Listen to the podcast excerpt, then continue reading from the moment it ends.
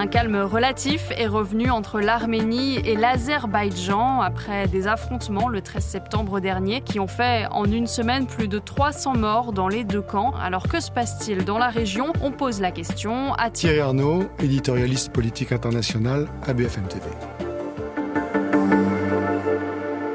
C'est le dernier épisode en date d'un affrontement qui dure depuis plusieurs euh, décennies maintenant à la frontière entre l'Arménie et l'Azerbaïdjan, qui a donc fait plus de 300 morts. Alors ce qui s'est passé exactement, évidemment, fait l'objet de versions divergentes selon que l'on s'adresse aux Arméniens ou euh, aux Azerbaïdjanais. Manifestement, le 12 septembre, il y a eu un certain nombre de tirs arméniens sur euh, la frontière, auxquels l'Azerbaïdjan a répondu le lendemain de manière assez massive. Et c'est ce conflit circonscrit dans le temps, mais quand même très violent, qui a donc fait plusieurs centaines de morts. Que revendique chacun des pays à l'origine de ce conflit qui dure euh, depuis la fin des années 80, qui est au fond le premier gros conflit euh, post-soviétique, il y a une région qui est la région du Haut-Karabakh, qui est une région qui se trouve euh, à l'ouest de l'Arménie, à l'est de l'Azerbaïdjan, qui est occupée par une majorité arménienne et qui est la région à l'origine de ces multiples conflits qui au cours des décennies ont fait des milliers de morts. L'Azerbaïdjan réclame la souveraineté sur l'ensemble de son territoire, y compris sur le Haut-Karabakh. L'Arménie considère que c'est un territoire, je mets des guillemets autour du mot, séparatiste, donc qui d'une certaine manière fait partie de l'Arménie. C'est ça le nœud du conflit, mais qui s'étend euh, au reste de la frontière entre les deux pays, qui est une frontière qui fait à peu près euh, un millier de kilomètres. Il y avait déjà eu euh, des affrontements, une escalade de tensions en 2020. Que s'était-il passé à l'époque? En gros, la même chose, c'est-à-dire que le point de départ de ce conflit de 2020, c'est aussi le Haut-Karabakh,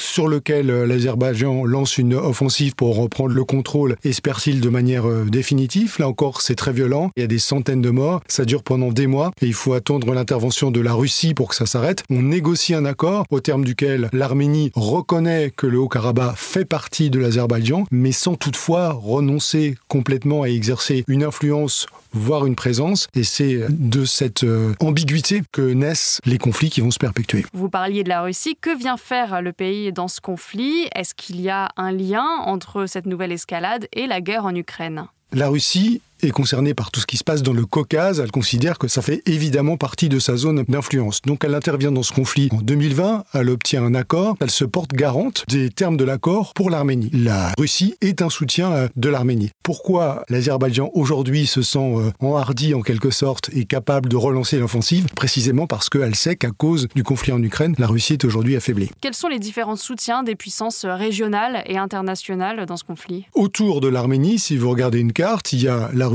bien sûr, mais il y a aussi la Turquie et il y a aussi l'Iran. La Turquie, bien entendu, soutient l'Azerbaïdjan puisque l'ennemi commun, si j'ose dire, c'est l'Arménie. L'Iran soutient l'Arménie, ce qui a priori est un peu paradoxal parce que l'Arménie est un pays chrétien, mais il se trouve qu'au nord de l'Iran, il y a une grosse minorité azérie qui euh, pourrait faire sécession et donc c'est là l'origine du soutien euh, à l'Arménie. La Russie continue d'être un soutien, mais un soutien affaibli de l'Arménie et on voit bien que ce qui se passe en Ukraine euh, joue un rôle très important. Et j'ajoute d'ailleurs que ça nous concerne nous aussi européens puisque on soutient l'Arménie, mais on ne peut pas non plus véritablement se fâcher avec l'Azerbaïdjan, parce que l'Azerbaïdjan, c'est une source de gaz alternative à la Russie. Donc vous voyez que tout ça dresse un tableau quand même assez compliqué. Ça reste une frontière euh, très instable. Le contexte géopolitique, pour toutes les raisons qu'on vient de donner, est lui très instable aussi. On peut malheureusement s'attendre à ce que des épisodes comparables à ce qu'on a vécu à la mi-septembre se reproduisent.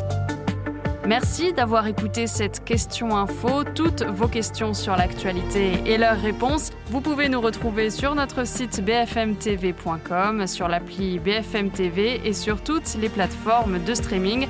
N'hésitez pas à vous abonner. À bientôt.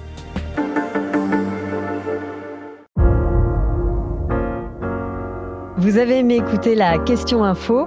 Alors découvrez le titre à la une, le nouveau podcast quotidien de BFM TV. Les grands récits de l'actualité, des témoignages intimes, c'est tous les soirs sur vos plateformes préférées. À bientôt!